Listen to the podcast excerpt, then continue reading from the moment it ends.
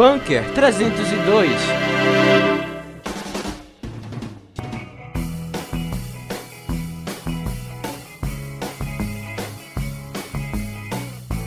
Tá Massa Show, seu podcast sobre cultura ou algo do tipo.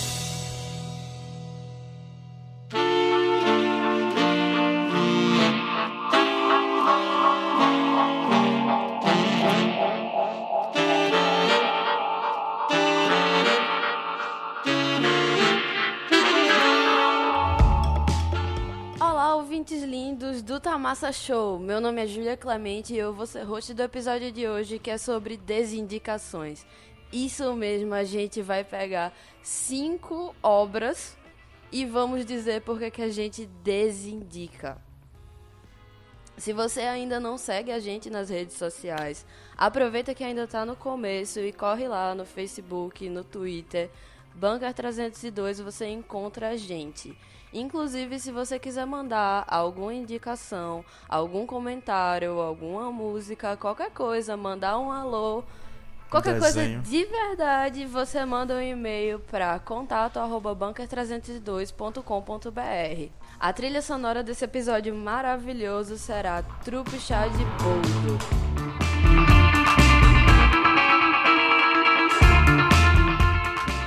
E hoje a nossa mesa é composta por Caio Santos E aí, e papai? Igor Salgueiro. Vamos, desindicar, desi- ah, Eita!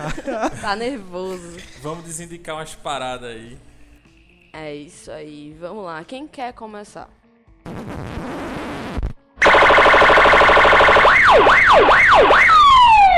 Cuidado com o spoiler!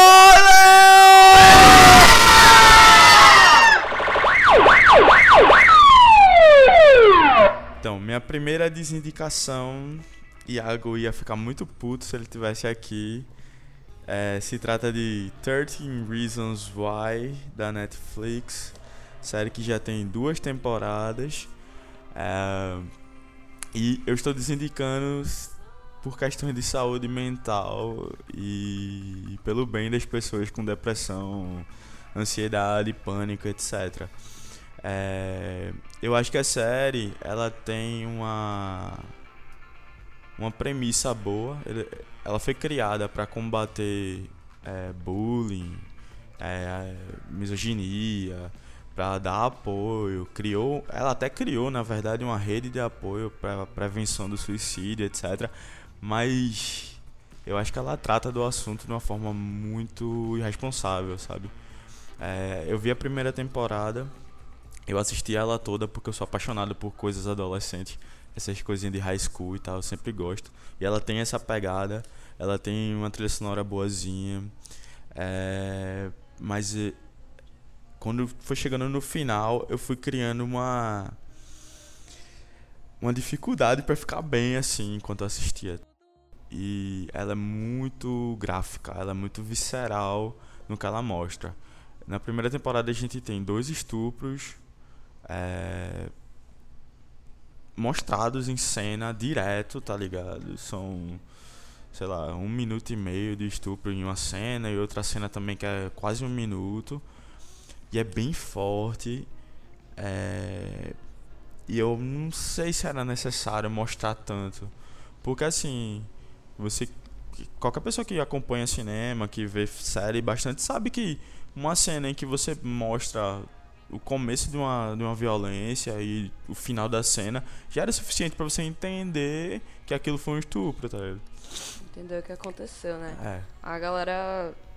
Eu nunca assisti essa série.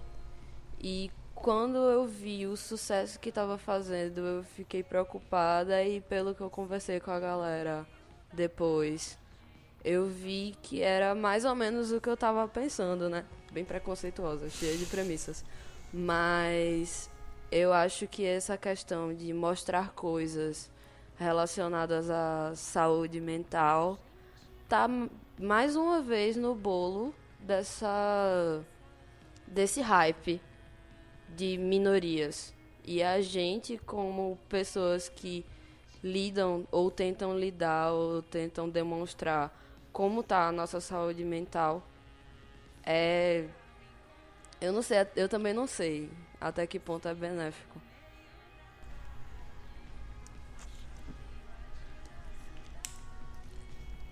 É, falando ainda da primeira temporada, eu acho que tem esse lance que eu falei dos estupros, mas fica pior porque no último episódio mesmo eles decidiram mostrar a mina se matando, sabe?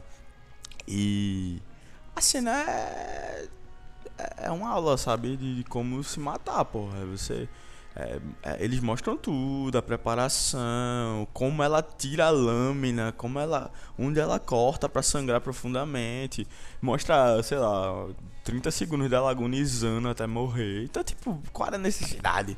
Porque se você faz uma, eu já até falei isso no programa, se você faz uma cena em que ela tá é, no banheiro triste, mal, tal, aí olha pra o, a, a gilete talvez, olha para o espelho, corta e mostra a mãe dela chorando, entrando no banheiro. Tava mais do que suave. suficiente. Todo mundo ia fazer. A Hannah se matou. Você não precisava mostrar aquilo ali.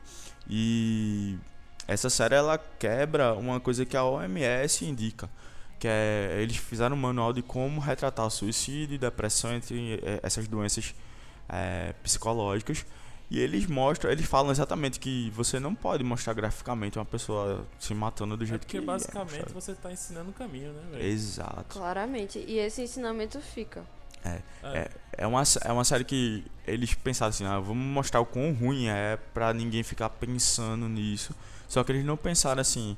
Tem muita gente que vai ver aquilo ali e vai ficar pensando. Eu passei duas semanas, velho. Eu tive que começar a tomar outro remédio pra conseguir ficar bem, tá ligado? Depois que eu vi a parada. Foi muito.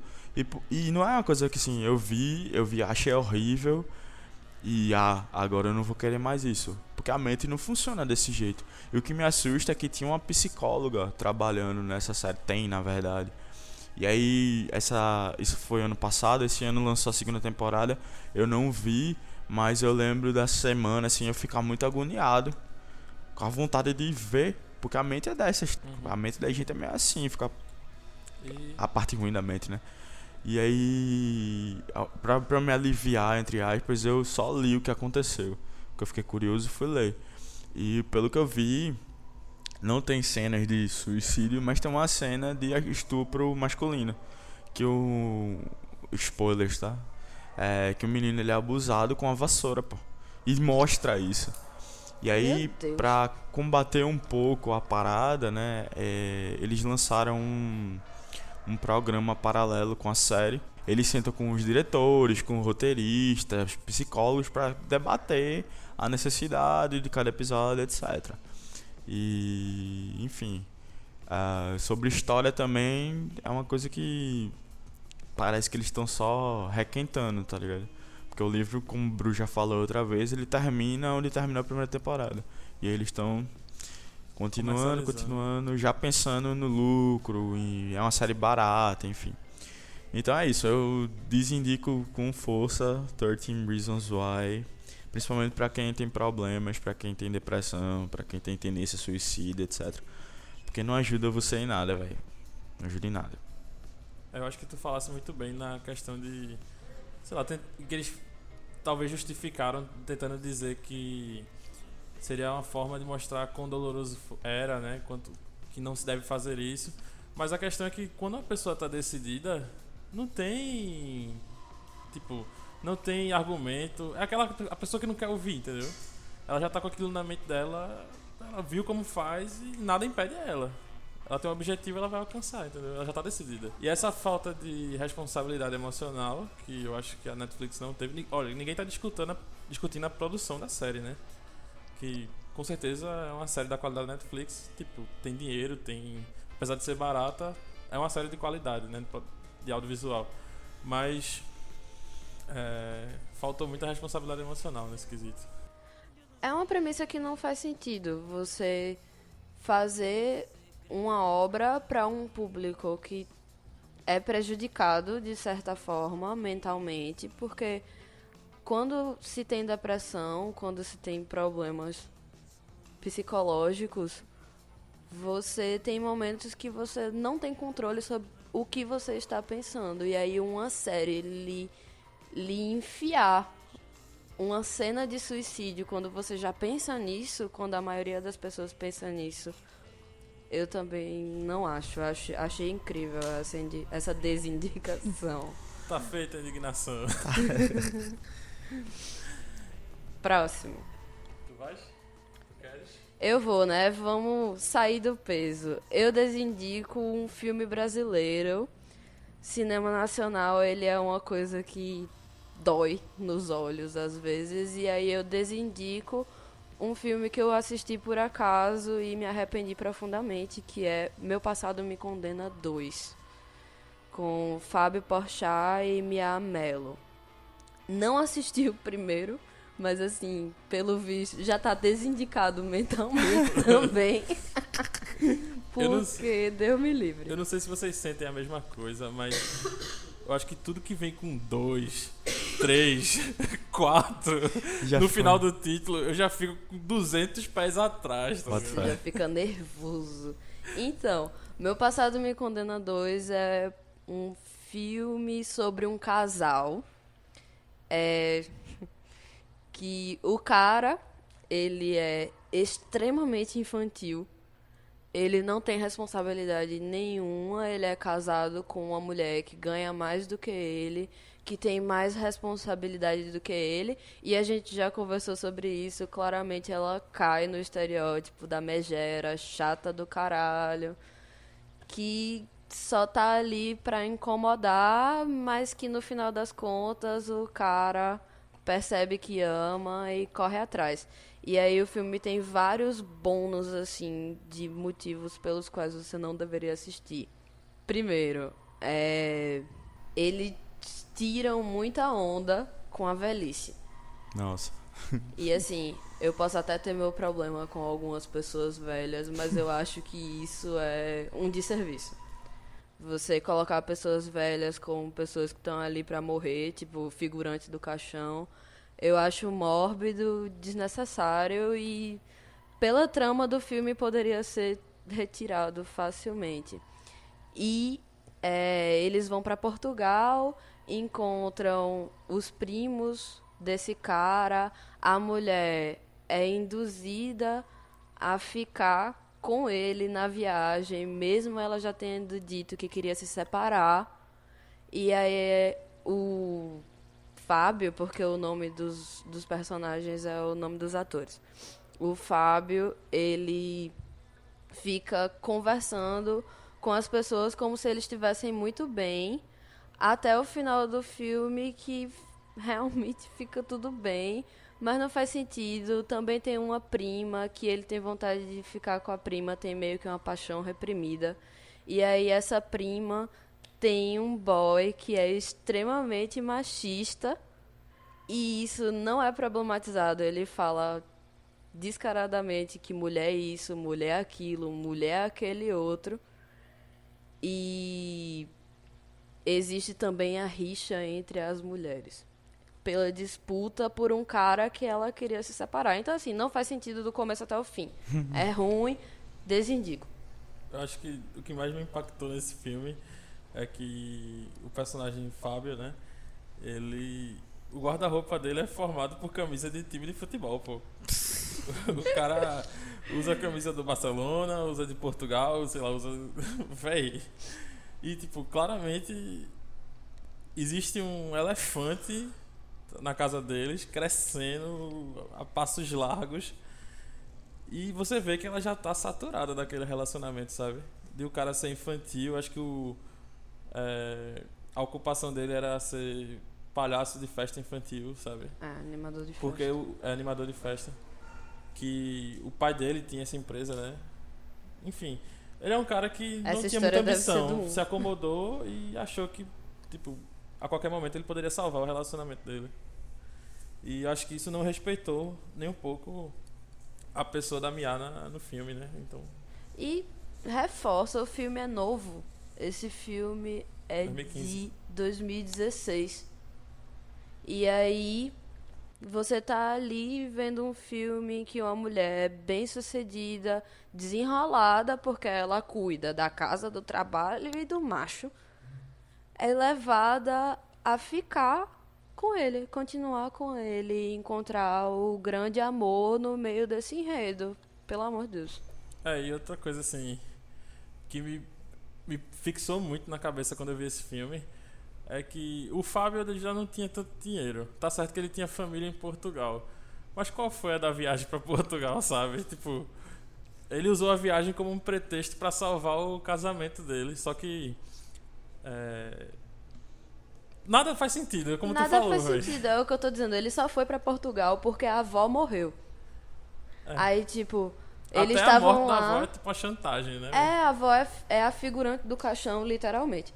E Caramba. aí, a avó morre quando eles estão brigando, aí ele dá um escândalo, bota a menina pra ir pra Portugal com ele, enfim. Muito Quem ruim. escreveu o roteiro aí, ó. Parabéns, parceiro. Muito mal. É, Sua vez. a minha indicação Desindicação. Não, minha desindicação, perdão. É, é um blockbuster, assim, feito por uma grande concorrente da Marvel. E acho que foi um dos filmes mais esperados, assim, que a gente que gosta de super-heróis, ou pelo menos do meio de super-heróis, tava aguardando, porque era uma coisa totalmente inovadora. Só que pra mim foi um fracasso gigante, que foi Esquadrão Suicida. Caralho, Véi. bomba, viu? É um filme que pra mim não faz o menor sentido. Esse aí é. Concorre fácil ao próximo programa de super-herói que a gente vai fazer, que é o de piores. Pior filme de super-herói de todos os tempos, velho. Esse concorre, viu? É pesado. Meu amigo, o. Eu, eu, não. Eu tô. Desde que eu vi, assim, eu fico guardando um ranço. E eu tento. Eu sou um cara que não guarda rancor, mas, tipo, esse negócio não sai de mim, tá ligado? Eu queria desver esse filme com todas as minhas forças. Mas simplesmente não, não dá, velho. O Coringa, ele tem um. um amor louco pela Arlequina. E o Estado quer reunir os vilões que fuderam tudo. E, e o Batman que coleta essa galera. Não, vai. Não teria assim. O filme todinho não teria acontecido se o governo dos Estados Unidos não tivesse juntado a galera, tá? É, Aí você já vê a, o furo do roteiro, porque a causa do conflito é a justificativa do filme existir. Ou seja, se não tem o filme, não tem o conflito. Acabou. Totalmente desnecessário. e tipo, honestamente assim, nos, nos filmes recentes da DC, eles não têm feito vilões, grandes vilões. Apesar de terem é, personagens renomados como vilões, né? Tipo, o Coringa mesmo já fala por si só. Só que eles juntaram tipo, os melhores vilões que eles tinham, que eles tinham, para lutar com os piores vilões que eles tinham e para fazer o pior filme que eles poderiam fazer, tá ligado? Tipo, não deu, velho. Esquadrão Suicida pra mim, se eu pudesse assim, arrancaria meus olhos no primeiro momento, velho. Como é a atuação de Margot Robbie nesse filme? Eu acho extremamente over. Ela exagera, assim.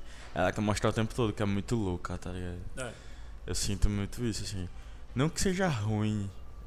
Acho que no meio de todas aquelas atuações caricatas, a dela é de Will Smith e da Viola Davis são as. São as ok, assim. É. Mas tem umas cenas dela que eu fico, nossa, que, que texto, velho. Desse filme, eu só salvaria o Will Smith, velho.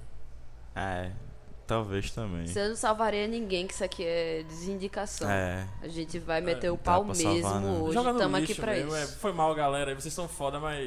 E foi, foi curioso porque quando lançou Batman vs Superman, muita gente criticou o filme e tal, foi uma polêmica. Eu não acho ele tão ruim, mas enfim, isso é outra discussão. É, E aí a Warner ela lança uma versão estendida. E aí você assiste a versão estendida, o filme fica um pouco melhor do que ele foi na versão do cinema. É, umas partes que no cinema ficou picotado, porque o filme de Zack Snyder não sabe fazer filme de duas horas. Ele tem que fazer um filme de três. Zack Snyder não fez Watchmen? Foi. Três horas o Watchmen também. Ah, tá. Ele não sabe fazer filme de duas horas, pô. Ele tem que contar uma história gigante e tal. É... E aí nessa época de Esquadrão, quando lançou, todo mundo ficou, meu irmão, que filme é esse? Porque assim, o começo do filme é uma picotada Parece um videoclipe gigante que ele mostra todos os vilões e a história e aquelas montagens e é, uma coisa aquele colorido avacalhado, um bagulho muito O primeiro trailer tinha um tom e eles foram mudando tudo. É, e aí a galera ficou, não, vamos esperar a versão estendida. Aí o diretor, é David Goyer, eu acho, ele fez assim, ó, tem versão estendida, não é isso aí mesmo. Essa merda. Aceitem, é isso. Foi mal. O filme ficou uma bosta mesmo, e é isso. Eu velho. acho que, tipo, por que botaram o Batman no filme, tá ligado? Só pra botar, velho. É. O Batman e o Flash, né? Que o Flash É. aparece em uma ceninha assim. E, tipo, eu queria muito entender o papel da Viola, tá ligado? Mas A personagem dela, a Amanda Waller, ela é aquilo ali, ela é antipática pra caramba. Nos quadrinhos, ela é a, a braço direito do Lex Luthor. No filme não foi assim. É... Ela é péssima, assim, sabe? É aquela ali, aquela coisa escrotona e tal. Nada aconteceria se não fosse ela. Mas assim, no filme realmente não dá pra. Você vê ela tentando, vai. Você vê a galera tentando, assim. não tinha de onde tirar, tá ligado? Pra mim, uma- das coisas mais bizarras é aquela cena do Diablo. É Diablo, não é o nome do cara? Sim. Do cara do fogo. Aí ele fala assim: Eu já perdi uma família. Eu não vou deixar você destruir mais outra. Tipo, vocês não são uma família, vocês se conheceram hoje, É, porra. tá Família, vocês foram contratados. Presta atenção. Não foi, tipo, nem. Tipo, os caras não tinham nem vontade própria, eles tinham que ir mesmo e foda-se, tá ligado? É tenso, velho. E o cara do bumerangue, mano, como é o nome dele? É O Capitão australiano. Bumerangue. Hã? Capitão Bumerangue. Fica aí o silêncio, né? Deixa em silêncio aí. Já temos Vamos um pra próxima. preferido para o para o episódio do Temos um forte candidato, mas eu acho que esse programa do pior filme vai ser massa, porque tem muito filme ruim de super-herói, velho. Tem, velho. Eu nem gosto de super-herói, mas eu é- vou maratonar tudo porque eu quero criticar. Eu quero falar mal. Aquele do George Clooney é o Batman e Robin, né? É, o Batman? É outro fortíssimo. Aquele ali, mano, é... chega a ser. Ah, velho, vamos nem. Vamos É. pular, vamos pular, vai ficar. É. Foco. Espera o programa. É. Pronto. Vamos pra segunda rodada agora. Bru, bota um, algum barulho aí pra simbolizar a segunda rodada. Pronto. A minha segunda desindicação vai ser um filme. É. Que assim. Pelo gênero, você se dá o luxo de ser menos exigente em questão de qualidade, em questão de. Enfim, de estética, etc. Que é. O filme é A Escolha Perfeita 3. Eu não sei se vocês viram os outros dois. Mas são dois filmes legais, assim. Esse filme que você bota, assiste, você não se sente ultrajado. Bem As sessão da piadas. tarde, É, né? as piadas funcionam, tem as músicas e tal. A história do filme é, é um conjunto de garotas que entram na. que estão na faculdade, né? E aí dentro dessa faculdade as bandas a capela, que são pessoas que tocam instrumentos com a boca e cantam. é, são muito populares e etc. Aí tem toda essa competição, aí tem os caras, tem uns caras que tem essa banda, tem uma banda deles, aí tem esse das mulheres, enfim, tem toda uma essa esse modelo assim de disputa. É a premissa musical, é. né? É mais ou menos como o Glee quando o pessoal foi pra universidade, só que eu acho os filmes menos cansativos do que Glee. né? E aí, assim, os dois primeiros são ok. Tem umas coisinhas, tipo aquela Fat M, que é uma desculpa pra você fazer piada de gordo, e você bota uma mulher gorda fazendo piada de gordo e dizendo que está fazendo piada de gordo porque ela pode. E aí tem Sabe? piada de gosto do mesmo jeito. É, é, acaba tendo piada de gordo igual, e, enfim. Mas o terceiro filme é qualquer coisa de ruim. Eu acho que foi um dos piores filmes. Foi o pior filme que eu vi esse ano. Disparado. Ele é desse ano. É. Não, ele lançou no final do ano passado e veio pra cá esse ano. É, minha namorada tava aqui na época, a gente tava junto, a gente queria ver. Ela queria ver o filme no cinema.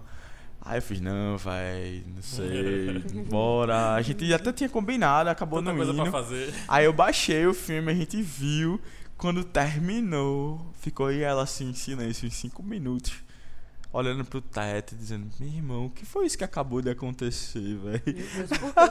O que é que acontece pra ir tão fora da curva? Véi, o filme, é, tipo, é, acabou, elas estão na vida delas lá depois da faculdade e tal. Aí meio que tá todo mundo mal.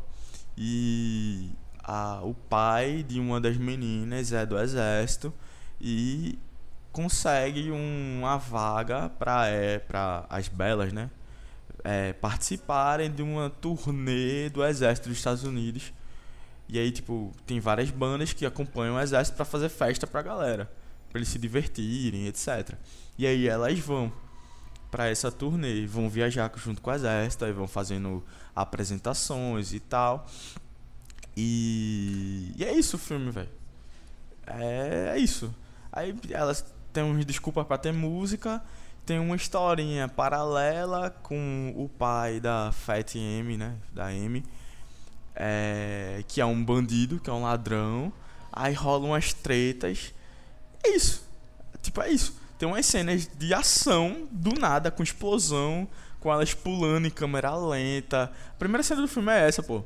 Mostra é, aquela coisa de. Mostra o final do filme sem você saber o que tá acontecendo. Aí tem essa cena assim que elas explodem um barco, então. Aí tem uma câmera lenta delas pulando assim, tipo. "Oh", E a explosão atrás. E aí volta no tempo e pra contar a história do filme. Mas é inútil, velho. mesmo, né? Um. Por favor, É parem de inútil, fazer é continuações. Eu concordo com o Igor. É extremamente é inútil, assim, é um gasto de dinheiro, é um gasto de talento, porque tem muitas atrizes boas ali, inclusive a Anna Kendrick, que é foda, mas ultimamente ela, eu acho que ela tá precisando muito de dinheiro, porque é- ela fez esse filme, ela tinha feito um filme que eu vi ano passado, que também tem Zac Efron no filme, que é muito ruim, é de Caça-Noivas o nome, é outra assim que eu podia desindicar com amor. Aliás, foi muito difícil fazer essa lista de desindicações, né? é, porque velho. eu é acho muito que ódio. O ódio, ele une as pessoas, sabe? tipo, é uma, Enfim, é uma força muito forte no nosso universo, que é o, o ódio. Ele move pessoas à loucura e move a lista de desindicações sem fim. é isso. E assim, o filme ele repete as mesmas piadas dos outros dois. Ou seja, velho, não tem nada que salve um filme. Nada, nada. Nem as músicas são interessantes mais. Então, minha completa desindicação pra esse filme. Se vocês verem na Netflix daqui pra frente, não assistam, cara. Vocês vão perder muito tempo da sua vida que vocês nunca mais vão recuperar. Passa direto se você ver. A minha segunda desindicação é um cantor. Eu ia desindicar só a música, mas não. Vamos desindicar tudo depois disso, que é Nego do Borel. Depois do clipe de Me Solta, que já tá com 6 milhões. 6 milhões de visualizações de um clipe que é ridículo de tão debochado. É um deboche na cara da sociedade LGBTI. Porque o cara é de direita, apoiador de Bolsonaro, e aí ele começa um clipe se sentindo alguém pra reforçar estereótipos até o fim e beijar um cara e encontrar uma brecha muito estranha, por sinal, porque eu tive que assistir o clipe pra poder desindicar. É, não faz sentido a hora que ele beija o cara, não tem uma razão de ser, não tem necessidade. E ele simplesmente faz isso e a gente não pode deixar passar esse tipo de artista. É o oportunismo do oportunismo, né, velho? É engraçado que ele conseguiu receber crítica de todos os lados. Quase uniu o Ele Brasil. foi quase o Bolsonaro É. mesmo, velho. Ele conseguiu, pô. A galera de direita, obviamente, odiou porque tem um beijo com um cara. E a galera da comunidade LGBT. TI. TI. Sorry. É. Também esculachou, velho. A única pessoa que defendeu ele foi a Anitta e dessa vez ela não demorou três meses pra se pronunciar, não. Então. Eu acho Tá engraçado, difícil. assim, sabe? Tipo, a tendência que a galera, a galera do meio tende a se defender, né? Uhum. Mesma coisa com aquele Cocielo, tipo, É. que teve de gente que trabalha no mesmo ramo, né? Youtuber defendendo o cara. É, sei não, velho. Até porque sabe que pode acontecer É. com ele daqui a pouco, então vai precisar de ajuda também. A galera. Sei lá, velho. Acho que falta um pouco de. De ser você mesmo, de ser empático também, sabe? Tipo, Sim. E também de alguém, o, o vai dar merdômetro tem que ter, tá ligado? Tipo, que tal a gente fazer um clipe assim? Que tal não? Tem nada a ver com a tua carreira, man. Nada a ver É. com as tuas músicas, não faz sentido. E Foca no pior- que tu sabe fazer, tá ligado? O pior de tudo é que a letra da música não é ruim. O clipe ele não é ruim, mas eu acho um clipe também que não me agrada, porque ele vai na mesma premissa de vai malandra, né? O tempo inteiro ali em uma comunidade, acho que é no Borel, inclusive tem várias coisas dizendo que é o Borel, acho que é lá. É e vários erros, né? Vários erros. Um minuto de silêncio. É. Depois dessa. Vai, Igão. A minha segunda desindicação vai pra um filme que eu vi e até hoje eu não entendo por que, que eu vi. É, sabe aquele domingo que você tá em casa com seu irmão, aí, tipo, você comprou um refrigerante, tá bem gelado, tem pipoca. Vamos ver o filme, porra, vamos! Vai ser bom, vai ser legal. Não, tem caia como nessa. dar errado.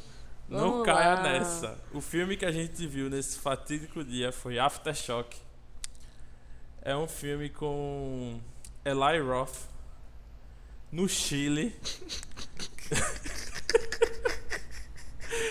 e que ele, ele e mais alguns turistas encontram com a galera de lá, do Chile, e vão pra uma boate. Chegando na boate, acontece um puta terremoto, todo mundo começa a morrer. E os caras, tipo, vão em busca de sobrevivência, né? É, esse filme é tão errado de tantas formas, sabe? Porque, tipo, a galera que recebe os turistas são locais, com certeza playboyzinhos lá de, do Chile. Uhum. É, então, tipo, os caras acham que porque tem dinheiro vai acabar se salvando, sabe? Mas, é, aí beleza, sobrevivem ao terremoto na boate e a grande onda de morte instantânea, porque todo mundo começa a morrer do nada, tipo... Uma coisa é diferente, tipo, o terremoto acontece, tipo, o prédio desaba, todo mundo morre, mas tipo, lá do nada, tipo, um instante vira um vergalhão e entra no barman, tá ligado? Tipo, é morte gratuita. É assim, E- trash, é trash. Gosto. É bem trash. Ah, eu gosto. Só que, tipo, não faz sentido, pô. Porque tipo, botaram Eli Roth numa boate no Chile. Quando ele sai, tipo, ele morre também né, durante o filme. Aí eu tem outra atriz famosazinha que eu não lembro agora não. Eu sei que é. Spoilers, ela é a única que sobrevive e no final parece que está vindo uma tsunami. Você sabe Tipo, o filme não tem razão de ser. O começo já é meio que fim, que, Que todo mundo vai morrer. Não faz sentido, velho. Sinto muito por seis horas, amigo. É, Sinto velho, muito. foi demais esse filme. Eu, ele tá na minha memória, vivo com a força do ódio, do ranço, de todos esses sentimentos negativos que você pode ter ao ver um filme, velho. Não vejam. Toda negatividade eu desejo a você. Mas, tipo, mesmo sendo absurdamente ruim, tá ligado? É tão ruim que às vezes você solta um caralho, alguém pensou nisso, tá É ligado? tipo, é tipo Sharknado, né? É, tá ligado? Centopeia humana, essas Porra, merdas assim. mano, nada não, Essa velho. mente, ela está de parabéns. Tá de parabéns. Que lombra errada. É aquela coisa, né? Criatividade não é segurança de sucesso.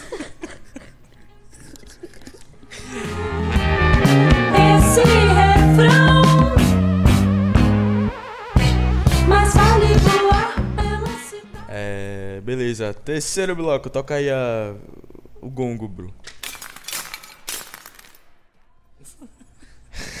Aquele. Coordenando a edição. A minha terceira desindicação, ela também é polêmica e as pessoas vão me odiar por isso, mas eu não tô nem aí. Eu vou falar que toda vez que alguém me perguntar, eu vou separar esse áudio e vou mandar pras pessoas, porque eu não aguento mais ter que responder porque eu não gosto de Johnny Hooker. Vamos lá. Johnny Hooker é um cantor daqui de Pernambuco. É de Pernambuco, né? Ele, É, né? Candeias. Ele é super querido. Eu acho que ele canta bem. As letras dele são boas, as músicas são boas. Concordo com todos vocês, etc. Mas ele não me desce, cara, porque ele tem uma música que, se não me engano, o nome da música é Vou Fazer Jo- uma, vou fazer uma pra macumba, te né? pra te amarrar. E ele é um cara branco falando de religiões de matrizes africanas da forma que ele bem entende, sem nenhum respeito com a mitologia, sem nenhum respeito com as crenças das pessoas. Ele associa eh, os orixás e os rituais dessas religiões como se fosse uma maldição, como se fosse bruxaria. É uma música até meio mesquinha, que é uma pessoa sofrendo por outra, e aí ele tá, tipo, querendo que outra pessoa se foda, e aí usa é, a Ubanda e o Candomblé como uma coisa negativa, porra, como uma coisa que vai fuder a pessoa que tá fudendo com ela. E assim, isso por si só já é problemático, principalmente num país em que a gente tem uma minoria religiosa dentro dessas denominações que sofre muita violência o tempo todo. O Brasil é o país em que as pessoas de religiões de matrizes africanas sofrem mais violência diariamente. E você tem um cara com alcance nacional e até internacional que tem uma das músicas mais conhecidas dele tratando sobre esse assunto dessa forma super leviana. Tudo isso entra naquele. Pode entrar naquela discussão de ah, mas ele não sabia, ele não pensou. ah." Aí a gente tem um, um caso de ja- janeiro, é fevereiro de 2016, quando uma galera do movimento negro chegou nele e fez assim: Ô Johnny, porra é essa aqui, mano? Ó, tá errado isso aqui, ó. Isso aqui é racista, tá? Não pode não. E ele mandou todo mundo se fuder. Ele falou que ele escrevia e a galera tinha que aplaudir. Ele disse que Jogou apropriação cultural é, era mentira. Ele disse que ele sabia muito e a galera sabia pouco. Ele escrachou com a galera. Usou a Lineker, Lineker como é, habeas corpus dele. Tipo, ah, minha amiga aqui disse que tá tudo ok. Ela falou e ela é negra, então eu tô livre, porra. Eu tenho- não sou racista, não. Tenho até. Faço até música com, com uma pessoa negra. Então, assim, É aquele velho. Tenho até um amigo que. tá Isso. não tem. é, eu não consigo. Eu não consigo escutar. É, uma amiga minha foi pra o Odara que teve, que ele tocou. Aí ela, vamos, vai ser legal. Eu falei, não vou. Olha, se você me pagar três vezes o ingresso, eu não vou. Se você der três ingressos assim pra mim, ó, por favor, pagar meu Uber e paga um rodízio de sushi pra mim depois, eu não vou.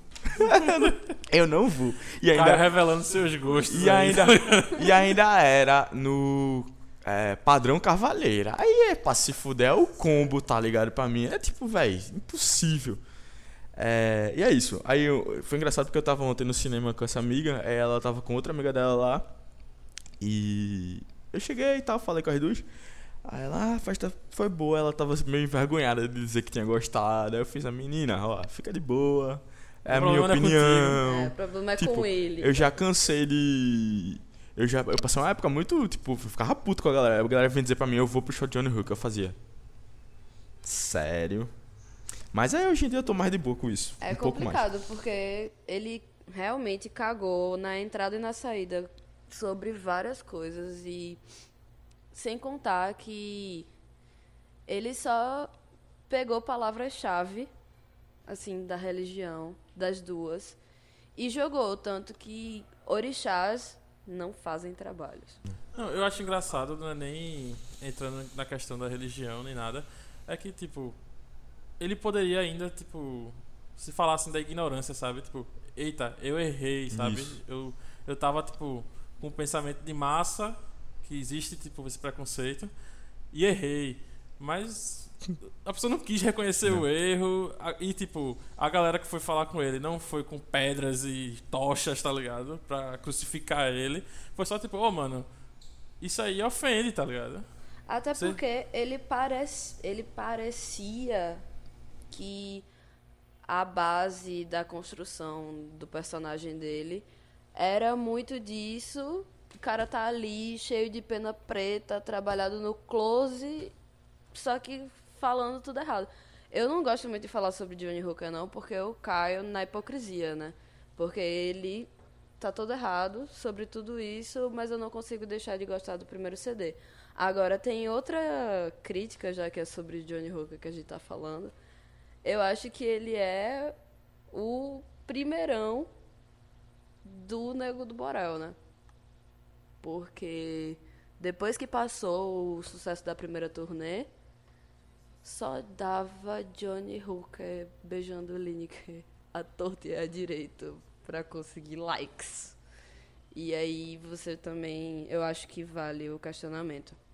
As pessoas estão vendendo tudo, vendendo afeto, vendendo tudo.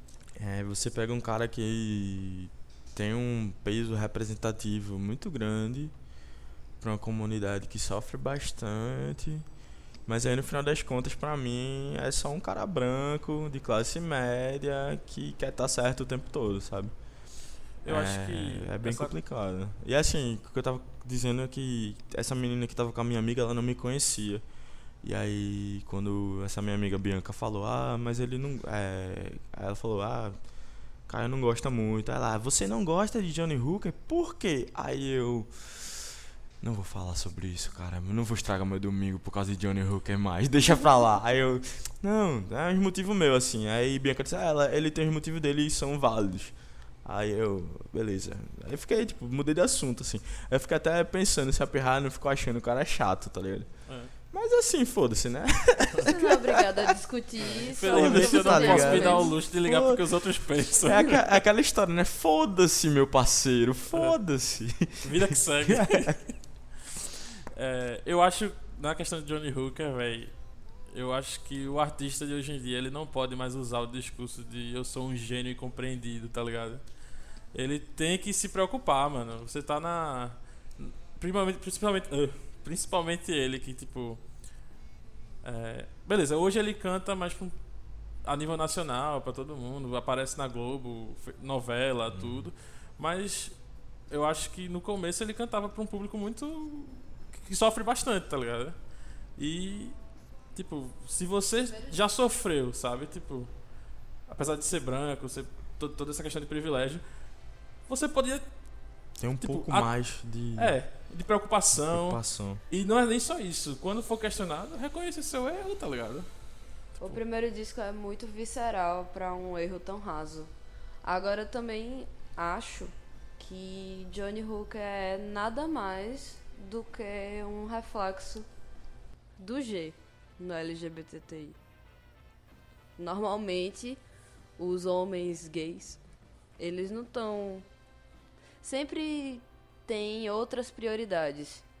Sempre tem alguma coisa pra ser passada por cima né? Mas isso é uma crítica bem estrita e sem generalizações. É isso. Próximo round.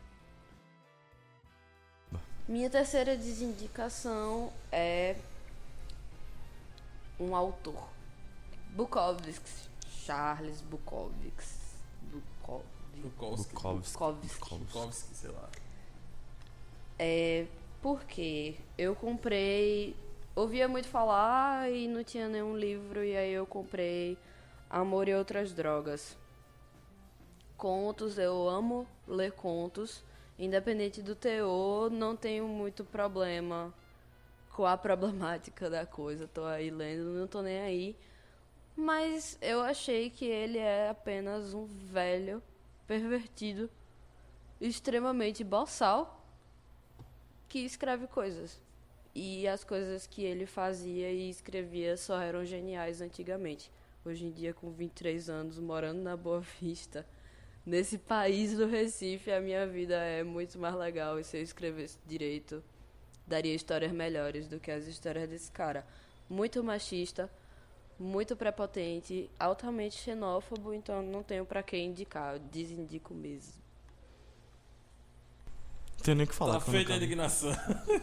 Tenho nem o que falar, que eu nunca li. Já sempre achei chato pra caralho. É, ainda tem isso, né? A vontade de morrer, de dormir. Nossa, maçante, porra. Que nem aquele Ulisses, tá ligado? Ulisses, que dizem que é o livro mais difícil de todos os tempos. Ai, Eu acho que. esses meus acho problemas com a literatura. muito- eu acho Hum? que se cria muito um. Sei lá, uma mitologia acerca de alguns autores, tá ligado? Principalmente se o cara for europeu do século XIX, assim, fudeu, é, né? tá ligado? Tipo, parece que o cara sabe mais das verdades da vida É. do que as pessoas que. Sei lá, do que nós latinos-americanos que se fodem a vida toda, tá ligado? Não era genialidade, era só privilégios e falta de internet. E talvez muito álcool. Com certeza, muito álcool. Muito álcool. É, minha terceira indica... ah, desindicação. é, até o final do programa eu juro que eu acerto a palavra. minha terceira desindicação é um negócio que eu cresci assistindo, velho. Então, tipo, eu me considero. Eu me considero uma pessoa que recebeu a luz do- de. Sei lá, certas formas de pensar recentemente. Então, eu cresci vendo isso, eu cresci achando isso massa, tá ligado? E hoje eu tenho vergonha do meu antigo eu, sabe? Nossa. E é a franquia inteira, eu não vou falar de um filme específico, não. Tipo, tem uns que eu acho menos que outros, mas Já. é, não dá pra salvar a fr- a franquia. E se vocês não estão ligados o que é, tô acho ligado, que já estão, acho. é American Pie. velho. É, velho. Eu imaginei que fosse mesmo. American Pie, assim, Vamos conversar sobre isso, que eu acho que depois de Harry Potter, American Pie é realmente outra franquia que acompanhou desde a nossa primeira infância até um dia Com desse. certeza. com certeza. E realmente, junta tudo e taca fogo. É uma bosta. É, assim, eu não vou falar de filme específico, mas o que você mais vê pre- presente nesses filmes é tipo um bocado de galera branca, num bocado de bebedeira sem sentido, sem limite, é, tirando o maior proveito que pode de mulheres e promovendo todo tipo de preconceito, tá ligado? tipo, se o cara é virgem, ele é um imbecil, tá ligado? Se. É, enfim, É, são várias, né? Dá pra fazer várias análises. É, a questão da família dos Stifler. sim. Muito bizarro. Né? O mais velho contra o mais novo. Isso. Um é, sabotando o outro. Um é, sempre levando o outro a fazer merdas cada vez maiores. Senão você não é ninguém por causa disso. Tu falasse agora há pouco do, da questão dos irmãos. E é muito bizarro, sabe? Porque o irmão mais novo, ele. Meu Deus, velho. É, apesar de eu achar ele menos babaca do que o, o Stifler mais velho, ele, tipo, tem essa compulsividade pra superar a babaquice do irmão, tá ligado?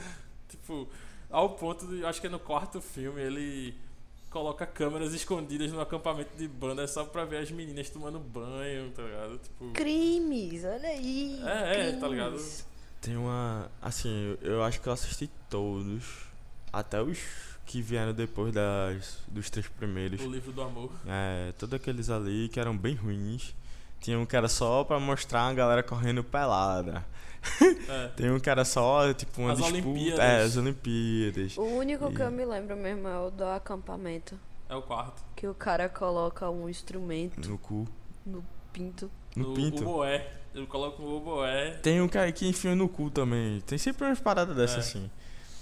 Vale É. lembrar sempre que os Estados Unidos não trabalham com educação sexual, então imagina.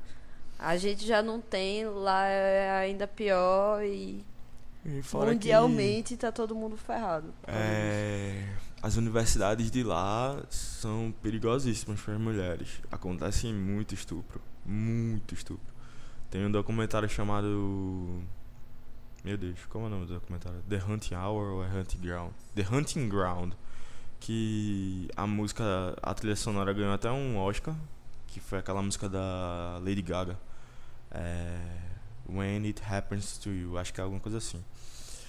E, enfim, esse documentário mostra exatamente isso, sabe? Que é a situação nessas universidades de como as mulheres elas são vítimas constantes e como as universidades elas não punem os caras que fazem isso.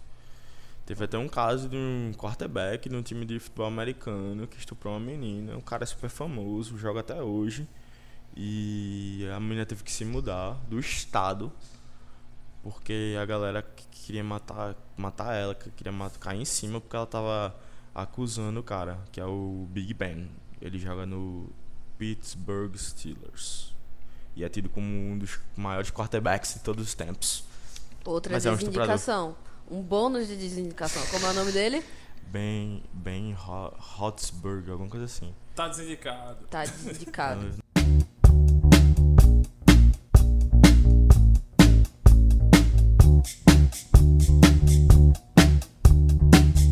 Beleza. Meu, minha quarta desindicação é um filme chamado Histórias Cruzadas, que em inglês significa. é, o nome em inglês é The Help. Eu já falei sobre esse filme aqui, então não, não vou me alongar muito. Mas eu preciso sempre falar sobre esse filme, porque esse filme é sempre indicado para mim por pessoas que estão me conhecendo ou por pessoas que me conhecem há muito tempo e que não costumam conversar muito. É tipo assim. Pô, velho, vi um filme aqui Lembrei que é a você." tua cara do caralho, pá. "Ah, são histórias cruzadas, né?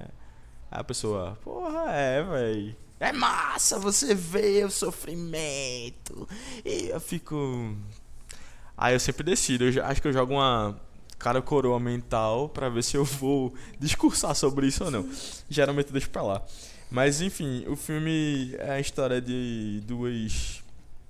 Duas principalmente, mas assim, de duas empregadas de uma cidade no sul dos Estados Unidos, que é o pior lugar pra se viver se você for negro nos Estados Unidos.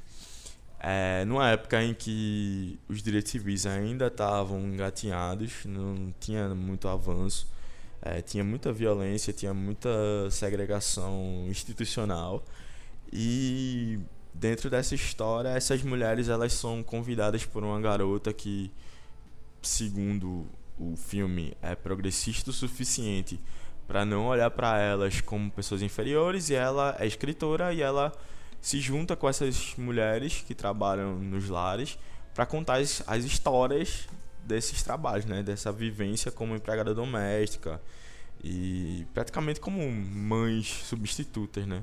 Das filhas, assim, da- das senhoras brancas. É... O filme tem essa premissa, mas o filme foca no papel de sofrimento do- das negras e tem um estereótipo no filme que incomoda muita gente e me incluo nisso, que é o lance do branco salvador, que é a coisa de ter uma pessoa branca para fazer, para ser o vetor de mudança na vida daquelas pessoas. E aí, no final das contas, as- a menina que, que é vivida pela Emma Stone, que depois fez La La Land, que é outro ícone da branquitude. E aí tá lá na capa do filme a Otávia Spencer e a Viola Davis atrás, sabe? Assim, elas são o filme. É o quê? Elas são a atuação do filme, elas estão atrás. E é isso. É, esse filme é tão problemático que depois dele, a Viola disse assim, ó, eu não faço mais filmes em que eu sou escrava nem empregada. Pra mim chega, né? Não faço mais. Posso estar fudida precisando de dinheiro, mas eu não faço mais essa porra. Então assim, desindico bastante, por favor, meus amiguinhos que estão escutando agora, não venham com esse filme pra mim como um grande exemplo, por favor. por favor. Eu entendo a intenção de vocês, mas por favor não. A conversa não vai ser legal. É, tentem enxergar um pouco do lado que Caio está trazendo pra esse programa, né? A primeira. Eu já fui essa pessoa com o Caio. Acontece, Uma amigo. pergunta, alguém já veio te falar da Emma Stone nesse filme? Já. Porra, mano. Como assim da Emma Stone nesse filme? Tipo, falar Fala bem. bem da. Dizer que é massa, Dizer que que- ela botou pra fuder e tal.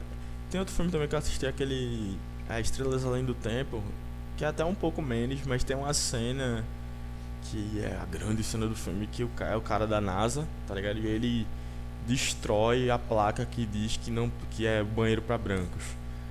Saca? Tem uma hora do filme assim, é uma cena grandiosa, tá com aquela música patriótica, aí é o cara arrancando a placa com a martelo assim. Aí ele joga o negócio no chão e faz. Aqui na NASA, nós mijamos com a mesma cor, sei lá, alguma coisa assim. Aí, tipo, eu tava vendo o filme, eu, minha irmã, é, minha tia e minhas duas primas, que são três pessoas brancas, moram na Zona Norte, tem dinheiro, Sim. evangélicas, são pessoas incríveis, mas tem todo esse recorte. Aí elas, oh, que lindo, não sei o que, que fofinho esse cara. Aí eu virei pra Rani, Rani virou pra mim e a gente fez. Ele não fez mais do que a obrigação dele, cara. Aí tem nada demais nessa cena. Mas é isso, sabe? É, é- é esse exemplo, assim, que rola nesses filmes. O Branco Pra Salvador. você ver até onde vai, é, até onde o privilégio faz as pessoas, tipo, distorcerem a realidade, né, velho? A minha próxima desindicação é um EP brasileiro da nossa Cleo sem pires. Nossa, mano. Mandou bem, mandou O- bem. mandou O bem. nome desse EP é Jungle Kid. Ele tem acho que cinco músicas, das quais duas são em inglês. Você não entende nada que a Cleo Sempiri está cantando. Não faz o mínimo sentido. Nada. E eu queria dar ênfase pra uma música que é Bandida. Né? É, tá na moda, né? Tá no hype, você ser kenga, você ser vadia todo dia, sem ser só no carnaval. E aí ela foi na vibe, só que ela errou miseravelmente. O refrão da música é um, dois, três, quatro. Essa mina é um barato. Não. E quatro, Não três, dois, um. Calma. 4, 3, 2, 1, o quê? É. É que eu sou bandida, erva venenosa, eu sou uma cobra pronta pra atacar. Eu sou traiçoeira, não sou flor que se cheira, se mexer comigo, eu vou me vingar. Não pode ser. Tá parecendo aquela música do Penta. Do fenômeno. Tá? É música de quinta série. Eu só Porra, queria mano. dizer que lendo ainda é melhor do que escutando. Que ainda é melhor do que escutando e vendo o clipe. Eu acho que chegou no ponto em que o real sentido desse programa se faz valer, sabe? Tipo, eu não vou ouvir isso. Nem fudendo. Nem fudendo. O pior é que eu fico sem entender. Ela não entendeu, eu acho. Ela não aprendeu com os erros do irmão. Né? Porque o Fiuk, ele é massacrado na internet e aí ela vai fazer a mesma coisa. Gente, a voz dela é horrível. Os clipes são horríveis, o figurino é horrível, a letra é horrível, é tudo ruim. Tudo ruim, o inglês também é ruim e ela não tem nem desculpa que a bicha é rica, né? Não dá. Já pensou se fosse essa música em inglês, velho? One, two, three, four. Não, Jungle Kid é uma música Eu também. escutei um trecho uma vez dessa Jungle Kid e parece que ela tá vomitando. Nossa, é muito mano. estranho, pô, a música. Tem uma sonoridade assim. É uma parada meio bi Bjork, tá ligado? É uma coisa meio doidona, assim. Que você... Pior que ruim. É, Bjork ruim, A claro. pessoa mirou no carnaval, acertou É. em Bjork. Tipo, você fica um ba... É um bagulho assim, a sonoridade é muito estranha, assim, é um bagulho tentando puxar pro alternativo. E ela cantando. Eu fico, meu irmão. Quando eu tava pensando na desindicação, eu fiquei pensando em analogias. E pelas analogias você vê que algo não ornou. Porque eu pensei, bom, parece mais ou menos uma Inês Brasil se me atacar, vou vingar uma cobra, não sei o quê. Porque eu sou bandida, ah, eu sou bandida, zorra total. Aí. Né? Eu acho que ela Ruim. mirou em várias coisas, mas. Esse. Essa batida no liquidificador da Cleopatra não deu. Deu certo. Deu não. liga É não. isso! É a melhor analogia, você não sabe do que eu tô falando. Viajei com o Fernando, que mora comigo, e fomos à praia. Desde antes da praia, a gente tava com uma ideia que na nossa cabeça parecia sensacional. Essa é outra desindicação, é a desindicação bônus. A gente tava com a ideia de fazer uma salada de frutas alcoólica. Tipo a sangria do meu irmão. Aí eu já, já tinha visto receita. Realmente tem receita que funciona. Mas aí a gente pensou. Chegou lá, casa de praia, terceiro dia, todo mundo já tava legal, né? E aí eu fui à praia e os meninos, e aí, Júlia, como é que faz? Eu fiz, não, acho que é suave, mistura tudo. Já começa E assim. coloca Mistura, mistura tudo. É o sinônimo de vai dar merda. E depois joga Bitu. Pronto, eu escutando Bandido de Cleo Pires, foi tal e qual o momento que eu cheguei da praia e a salada estava pronta numa panela. Minha nossa, Um velho. caldo. Jovens. E pior, jogaram caju que no final tudo não tinha gosto de nada e tudo tinha gosto de caju. Desindico salada de frutas ligado? alcoólicas. Caju e outras frutas. É tipo o Cleo Pires. Juntou tudo, não deu nada. Você também não entende direito a referência. O gosto não é bom, dói nos ouvidos, dói na alma. Dói. Tanto a salada quanto Cleo Pires. Se você for escutar Cleo. Não, Cleo Pires não. Cleo sem Pires, não beba. Que eu acho que fica menos pior. Que horror. É isso. A minha quarta desindicação, ó, eu tô melhorando. Falhou, foi mal produção. Era o quê? Quanta falta de profissionalismo. Pera aí, Ai. já resolvi. A minha quarta desindicação é o filme Inatividade Paranormal. Nossa. Meu Deus. Que é. Eu não lembro, eu toda vez erro, é, erro o, o nome de um dos irmãos, mas é dos mesmos caras que fizeram as branquelas. Hum. E eu acho que o erro já tá dito no título do filme, né, velho? Inatividade paranormal. Eles pegaram atividade paranormal, que já não era essas coisas, Que já não é nada. e falei, vamos fazer o seguinte, vamos zoar com a merda. Vamos fazer um grande tolete e, e fazer carnaval com isso, tá ligado? Vamos- Meu Deus. Qual é. O que é que acontece? Então, tem um casal e tal, como no filme Atividade Paranormal, que vai pra uma casa. Chega na casa, tipo, tem essa entidade na casa que. É tarada. Né? É tarada. A entidade, tipo, faz sexo constantemente com, com a esposa do, do cara lá. E chega até a fazer com ele, fuma maconha, tipo, é um besterol, é um grande besterol de algo que já é ruim. Meu Deus do céu. É tipo um Todo Mundo em Pânico É. 2, Só que muito 2.0, É, só, que muito ruim. Pior, porque já é um roteiro feito, pronto, de atividade paranormal, tá ligado? Aí, tipo, dentre as entidades, ou dentre as pessoas que eles chamam pra tentar resolver os problemas, eles chamam um primo do cara, que é bem gangster, assim, ele chega com a gangue dele lá e tem, tipo, obviamente são sempre retratados como negros. E. E o cara, tipo, super mal educado, sabe? Xinga ela, xinga ele, xinga o fantasma. No final, tipo, o fantasma faz um away e todo mundo sai correndo, tá ligado? Enfim, é um filme que é perda de tempo. A Engraçado. criatividade não foi suficiente pra suprir. Eu assistia muito esse filme pirrar. Esses filmes assim. Besterol, né? É, besteirão, né? Eu não sei como é que é o gênero que chamam, mas é sempre tipo, pegam os, os- as histórias do outro filme, fazem um filme só e zoam geral. é. Mas nossa, velho, é muito ruim, cara. É.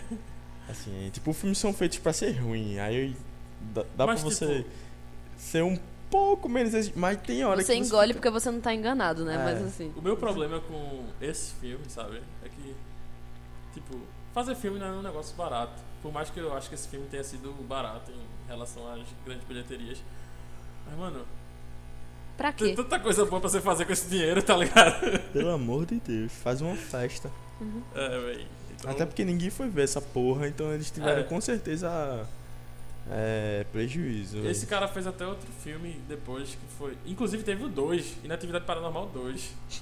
Fica aí, in- desindicado tudo de Tudo. Inatividade Paranormal. Mas ele fez depois Nu, não sei se vocês já viram, É, sei quem que é, é até menos ruim. tá ligado. Mas tá aí. Toca Vamos o gongo aí? Bruno. Última rodada dessas desindicações. O que é que vocês deixaram por último? Eu deixei polêmica pro final. Ai. Pronto, eu falei muito, tô com a impressão que eu falei muito em todas as minhas. E eu vou falar um pouco demais de novo. Esse é muito difícil de falar, mas vamos lá. A minha última desindicação é. é muito triste falar isso, cara. Por quê, pô? Porque eu cresci, velho, lendo essa porra. É a turma da Mônica, minha gente, mas eu vou explicar por quê, tá? Calma. É. Seguinte, como tudo na vida, a turma da Mônica, ela é escrita e bo- botada em frente, gerida por homens brancos. E homens brancos querem dinheiro, certo? Maurício de Souza não é muito diferente.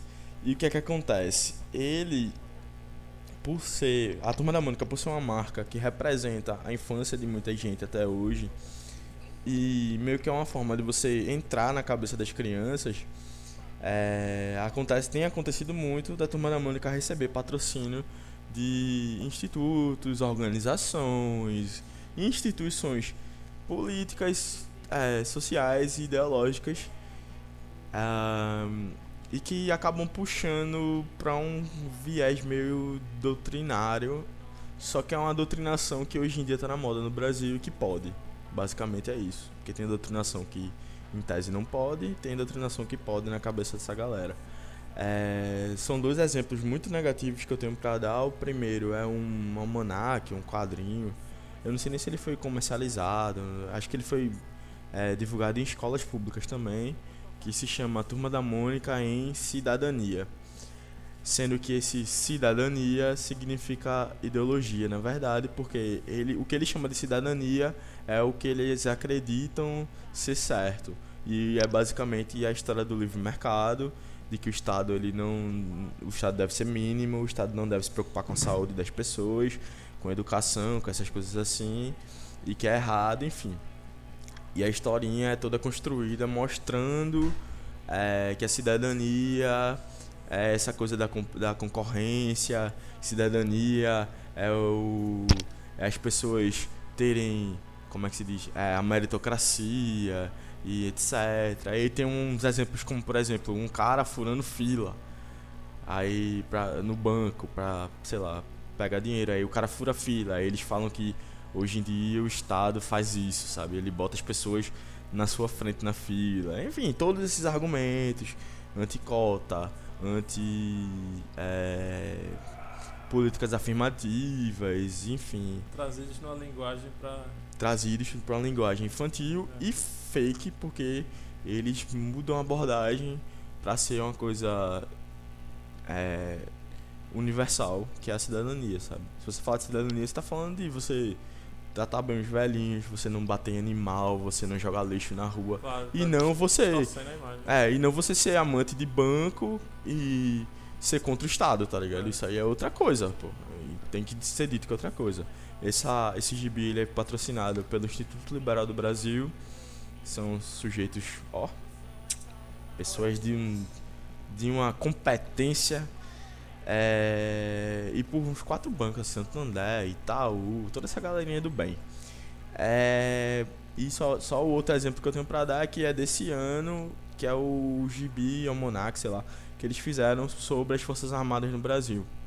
E aí você tem o Cebolinho, o Cascão e a Mônica e a Magali felizes e admirando armas, velho. Armas, caças de Poderia o Bélico. míssel, coisa bélica, assim. E que, assim, a desculpa é, ah, a gente quer mostrar que as Forças Armadas elas têm importância para as crianças, etc.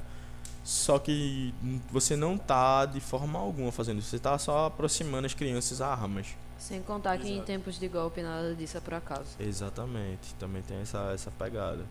Então assim, e essa, essa das Forças Armadas também está sendo distribuída em todas os, as escolas públicas para incentivar crianças a se alistarem, etc. Então é isso, assim, é, é muito ruim você crescer acompanhando uma, é, uma franquia, né, vamos dizer assim. Eu ainda gosto muito da Turma da Mônica, principalmente essa, é, essa nova leva que são as graphic novels da MSP, inclusive do filme que vai ser lançado ano que vem, Laços, que é baseado nessa graphic novel, que eu tenho em casa e é muito boa, mas não dá pra você tirar isso, né? Como, como tudo, não dá pra você tirar a política à parte. Você tem que. é, não tô dizendo que devíamos de boicotar a turma da Mônica, mas é sempre bom você ter isso na cabeça. Você ter essa contextualização ideológica de quem é que tá escrevendo, de quem tá por trás daquilo ali, o que é que tá por trás daquilo ali, e aí você avaliar se é isso que você quer que seu filho entre em contato ou não. Tem muita coisa boa, mas também vai ter coisa ruim, e essas coisas ruins, eu acho que pro contexto que a gente tá vivendo hoje não dá pra ser deixado de lado não. Chega um momento da vida que a gente também tem que tomar responsabilidade, né? A gente não é mais as criancinhas que liam os gibis. Agora a gente tá mais para os quase pais da galera que uma hora vai chegar a ler. E tem que estar atento mesmo. Eu não tava ligada nisso e fiquei passada. Eu acho engraçado que a gente está num período conturbado politicamente no país. E uma coisa que eu escuto tanto de direita quanto de esquerda, apesar de eu não gostar muito desse tipo de nomenclatura, é da necessidade de educação, sabe? De educar as, as crianças para ter uma geração, enfim, mais consciente de sua realidade. E, tipo assim, você está fazendo o Turma da Mônica para crianças, sabe? É, que tipo de educação você quer, tá ligado? Porque vamos, vamos discutir isso ao invés de. Enfim, tá ligado? De impor isso às nossas crianças, né? Mas infelizmente, tipo, é. É privado, a gente não pode Pode fazer muita coisa. tratar algo, endeusar algo pra sempre, né? O que a gente pode fazer é desindicar, como a gente tá fazendo aqui. É isso, olhos abertos, sempre. E aí, Jujuba, qual a tua última indicação? A minha-. Minha quinta e última desindicação, Igor Salgueiro, é um filme de terror. Eu ainda tô na vibe dos filmes de terror. Que, na verdade, eu vou logo passar o pano inicial para depois meter o pau. É, os primeiros. A primeira hora de filme, acho que metade do filme, a primeira metade, é muito boa. Que é Livid tem na Netflix. É, é um filme francês de. Eu esqueci o nome. Só um minuto. Li-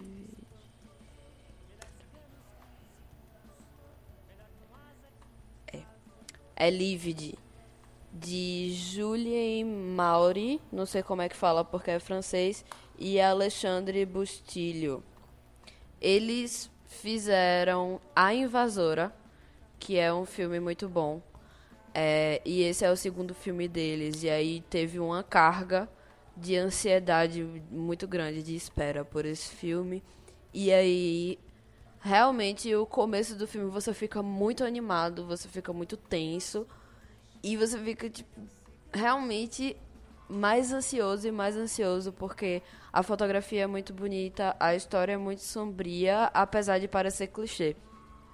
Que é a história de uma enfermeira que tá num trabalho novo e esse trabalho é cuidar de idosos moribundos. Mais uma vez, o velho que é o coadjuvante. O coadjuvante não. O figurante do caixão, né? É, de velhos moribundos. Tem que criar uma camisa, tá? Figurante do caixão. Figurante do caixão. A gente tem que fazer essa lojinha do É. banca. em breve no banca. É, e aí tem uma velha que é super rica, que tá em coma e que ela desejava morrer em casa e por isso ela vive só. Ela não tem família, teve uma filha que era surda, mas que morreu faz tempo. E aí todos dizem que essa velha guardava um segredo na casa, que era um tesouro ou qualquer outra coisa. E aí ela tem a ideia genial de juntar com um boy e entrar na casa pra roubar a velha. E aí várias coisas acontecem. Primeiro, é, fica confuso. O, o tom sombrio, ele meio que vai pra fantasia e aí volta. E é sobre vampiros o filme. O que já é uma grande receita, né? Pra... Pra bosta. É, vampiro já é meio broxante. E aí é meio vampiro, meio canibal, meio a velha acorda do coma, será que ela tava no coma, será que ela não tava? Se perde. Se perde. A cena notar, né? tem uma cena muito boa, que é a cena que a filha aparece, que a filha está mumificada, com roupa de bailarina, porque a velha era professora de balé. Aí ela está mumificada, com roupa de bailarina, com um buraco aberto nas costas, como se fosse daquelas caixinhas de música de bailarina, mas também tem umas coisas como se ela fosse um. Como é o nome? Marionete. Marionete. Ah. Isso, um marionete humano. E aí depois ela começa a tomar chá no quarto dela de quando ela era criança, com a mãe dela que já tá velha, que saiu do coma, com bonecos com cabeças de bichos canibais. Eu acho que isso do daí é como se alguém viesse pra cá em Recife, tá? pegasse a emparedada da Boa Vista, o velho do saco, a perna cabeluda, é, todos os personagens do nosso folclore juntassem no filme só, tá ligado? E É isso, Livid. Não faz sentido. Um dia que você quiser ter uma lombra que você não vai entender, mas que você pode interpretar da forma que você quiser, acho que é uma boa, mas eu desindico. Certo, pra finalizar esse programa aqui e vocês finalmente me crucificarem, tem uma franquia aqui que eu venho desindicar, que eu acho que é, quiçá, a maior franquia do, do mercado. Não, não é a maior franquia do mercado, não é Marvel, mas, porra, tipo, é uma franquia que eu acho que eu me sinto sozinho no mundo e que todo mundo gosta, tá ligado? E eu, tipo, eu praticamente odeio, que é Star Wars. Tu odeia Star Wars? Não, não odeio, tá ligado? Tipo, eu tenho. Diferentemente de American Pie, eu não vou Ah. desindicar a franquia, tá ligado? Uhum. Mas. É, Pelo menos os filmes velhos. Eu entendo. Os eu amo filmes filme velhos. velho. Filme velho é ruim. é tudo ruim. Assim, Denúncia. cara. Tá falando de qual, velho? Porque os de, dos Eu tô anos 2000 falando já sem são ser velhos. os três primeiros filmes publicados, digamos assim. Certo. É, o episódio 1, 2, 3 e o restante, exceto Rogue One. Entendi. tá ligado? Porque Ok. Rogue One pra mim ele, ele se adequa mais ao, à primeira trilogia do que os novos filmes. Então, Uhum. tipo, eu acho que é, foi muito legal tra- trazer todos esses aspectos criados por George Lucas. É, realmente tinha um vilão sensacional na prime- nos primeiros três filmes, que era o Darth Vader. É, no final tem a redenção do Darth Vader, tá ligado? Tem todo um problema familiar que do nada problema surge, tá. Mas o que eu não consigo engolir é a ideia de construir o personagem do Darth Vader, tá ligado? Tipo, de trazer ele. é, a infância dele, a adolescência dele, tipo, o alcance dele à fase adulta e tipo, isso pra mim cagou muito a franquia. É, até depois, depois, já que o Vader morre, tá ligado? A gente vai falar, tipo, da mesma família problemática Skywalker, tá ligado? Que tá sempre Fazendo merda. é, tipo assim, a galera ainda acha que eles são o equilíbrio da força. Tipo, mano, morra tudinho, velho, tá ligado? Tipo, os caras só fazem cagar e cagar e cagar, tá ligado? E eu acho que, tipo, todo mundo aceita tudo que sai de Star Wars, tá ligado? E eu não consigo. É, eu não consigo ser assim, sabe? Tipo, é, eu tenho meus personagens que eu gosto, né? do próprio Vader eu gosto, da, da primeira, enfim, dos três primeiros filmes. Mas Star Wars pra mim já tem tempo que, ó, eu acompanhei a segunda trilogia no cinema. Eu era pirralho, eu ia com ia com minha mãe, ia com alguma amiga da minha mãe, tá ligado? Pra, pra poder ver o filme por causa da classificação indicativa. E quando eu era pirralho, eu achava massa, tá ligado? Tipo, você ter o sabre de luz você vê isso no cinema, naves é, voando pelo espaço e rolando o cacete máximo, tipo, os Power Rangers são Jedi e, tipo, a outra galera, enfim. Eu achava isso massa, mas hoje em dia, tipo, sei lá. Não, eu entendo por que, que tu não gosta. Eu, eu concordo. Eu concordo com o que tu falou sobre todo mundo aceitar eu acho que talvez a aceitação ela tenha entrado nessa rota de colisão, talvez a partir desse último filme, do Han não Solo. do Han Solo, Os Últimos Jedi, porque foi um filme que trouxe muita discussão e que criou uma ruptura com a galera que é mais ortodoxa, os fãs mais ortodoxos da, da franquia, que não aceitaram as mudanças e que se apagavam muito a essa coisa dos Skywalkers, sabe? É, e eu acho que o que o diretor fez, e eu gosto muito desse filme, dos Últimos Jedi, é exatamente quebrar e ampliar o universo pra dizer assim, ó, essa história não é nisso. sobre esse- essa família. Então a gente vai fazer mais coisas a partir de agora. Se convençam disso, sabe? A Star Wars é muito maior. E realmente é, porra. É um, é um bagulho assim que você pode aprofundar e criar novas histórias, etc. É... E eu entendo. Porque eu, eu gosto muito de Star Wars, mas eu não sou um puta fã louco, ensandecido que. Na verdade, eu não sei nem se eu sou assim com qualquer outra coisa. De não aceitar crítica, de não ver falhas, de não ver onde é, é tentativa de idealizar, de, de tornar algo mais diverso e é uma coisa que é meramente pra calar a boca do público, sabe? É, assim, você vê algumas coisas, assim, por exemplo, a Ray eu acho um acerto incrível. Já o fim, eu acho que botaram um cara negro ali. No começo ele parece que vai ser super bem aproveitado e não é. Sabe? No segundo E- filme ele é inútil praticamente. Ele só tá, tá ali por tá. tipo, O arco dele é bem chato, inclusive. E podia ser bem melhor. Mas enfim, é... não consigo não concordar com isso. Agora assim, tem uma coisa que eu acho e que pouca gente vê é que Star Wars nunca foi um primor de roteiro. Nunca foi. O primeiro, a primeira trilogia, ela tem muitos furos. Ela tem diálogos pavorosos, sabe? Algumas atuações são você fica caralho, nossa. Mano, eu não consigo. Ó, eu comecei a gostar da atuação de Mark Hamill no Depois. último filme agora, tá ligado? Exatamente. No último, nos últimos Jedi. Ele passou. Ele ficou. Ele é famoso por uma coisa que ele não fez bem, tá ligado? Que foi a primeira trilogia. Ele é muito melhor sendo Coringa, É. fazendo a voz do Coringa. E tipo, uma coisa que me irrita muito nessa, nessa terceira trilogia é. Eles criaram um vilão, tá ligado? que era o Supreme Leader, o líder supremo lá. E eles mataram o vilão, tá ligado? Tipo. Pra quê, tá ligado? Tem mais um filme, vai fechar a trilogia e. É. Eu. É, Star Wars nunca me.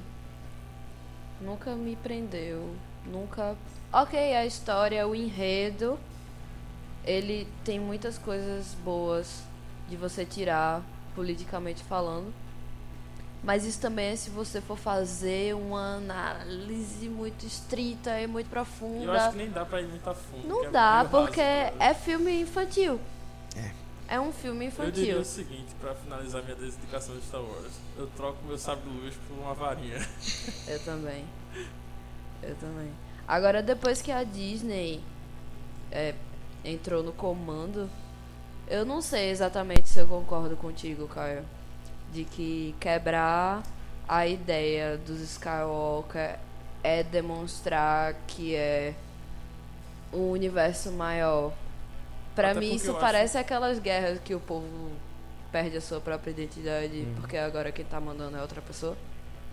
Não sei, mas eu também não posso falar muito porque eu não assisti, pois não tenho saco. Eu até acho que, tipo, a presença dos, dos Skywalker vai crescendo, sabe?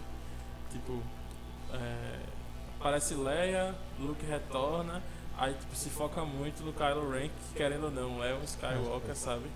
E, tipo, beleza. Ele talvez não seja o protagonista dessa história.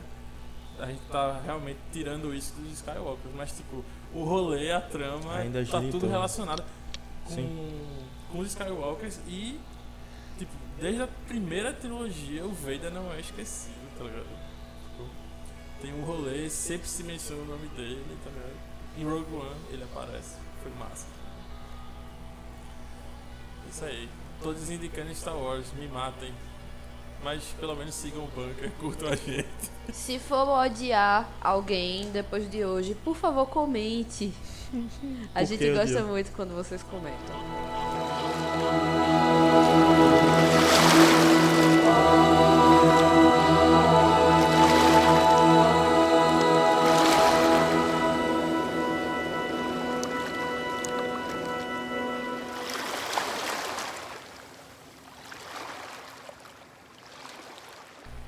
Isso aí, galera.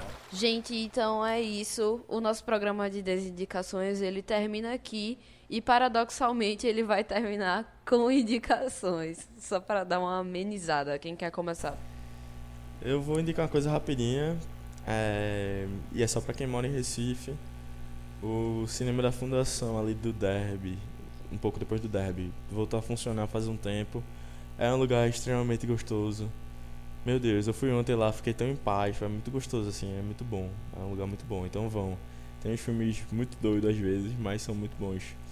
É, essa semana teve uma amostra do Bergman, que são filmes que você fica, what the fuck, o que tá acontecendo? Caralho, tipo, não tô entendendo nada, mas enfim, é, é, é bom, é bom.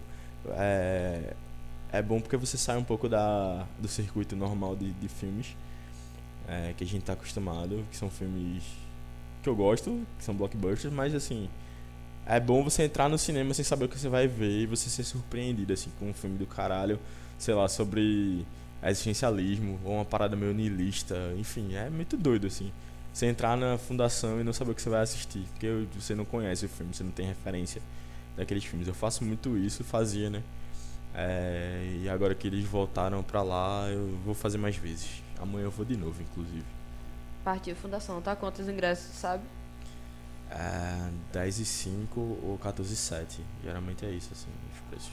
É isso. Acessível, galera. Bom cinema. Eu queria indicar um, uma série da Netflix que. Dessas séries de você assistir numa tarde, chamada Good Girls. É.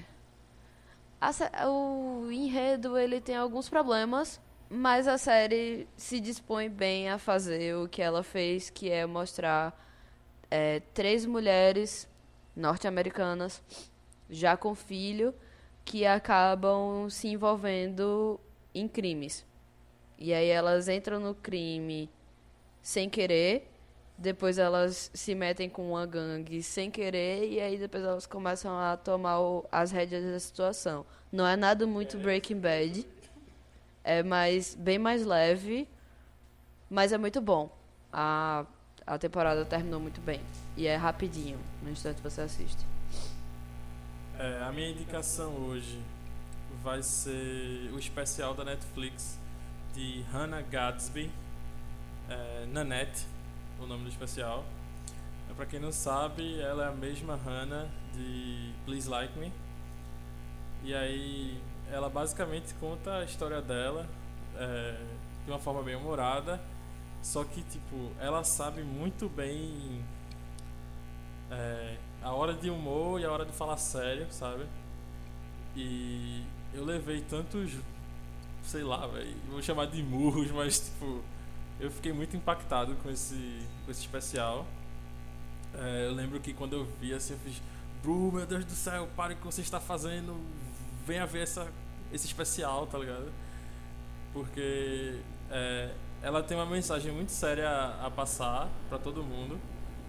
E é, para quem vai esperando comédia, sabe, para aquele stand-up normal, é, eu espero do fundo do meu coração que você quebre a cara, porque tipo, com certeza você vai se divertir nesse âmbito de comédia.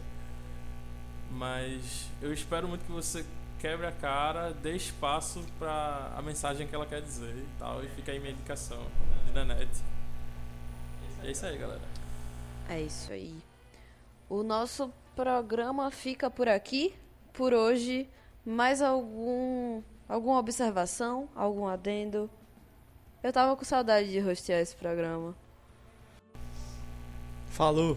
Falou, galera. A gente se Um vê. abraço forte e apertado aí pra galera. Comentem sempre. Segue nós.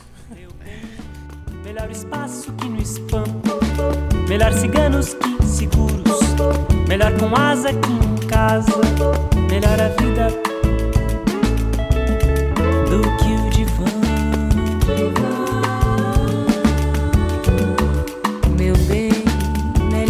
porto que a porta, Melhor na chuva que com chave. Melhor no sol do que na sala. Do que no estrado. Meu bem, melhor o espaço que no spam. Melhor ciganos que seguros. Melhor com asa que em casa. Melhor a vida divã. Melhor verão do que ver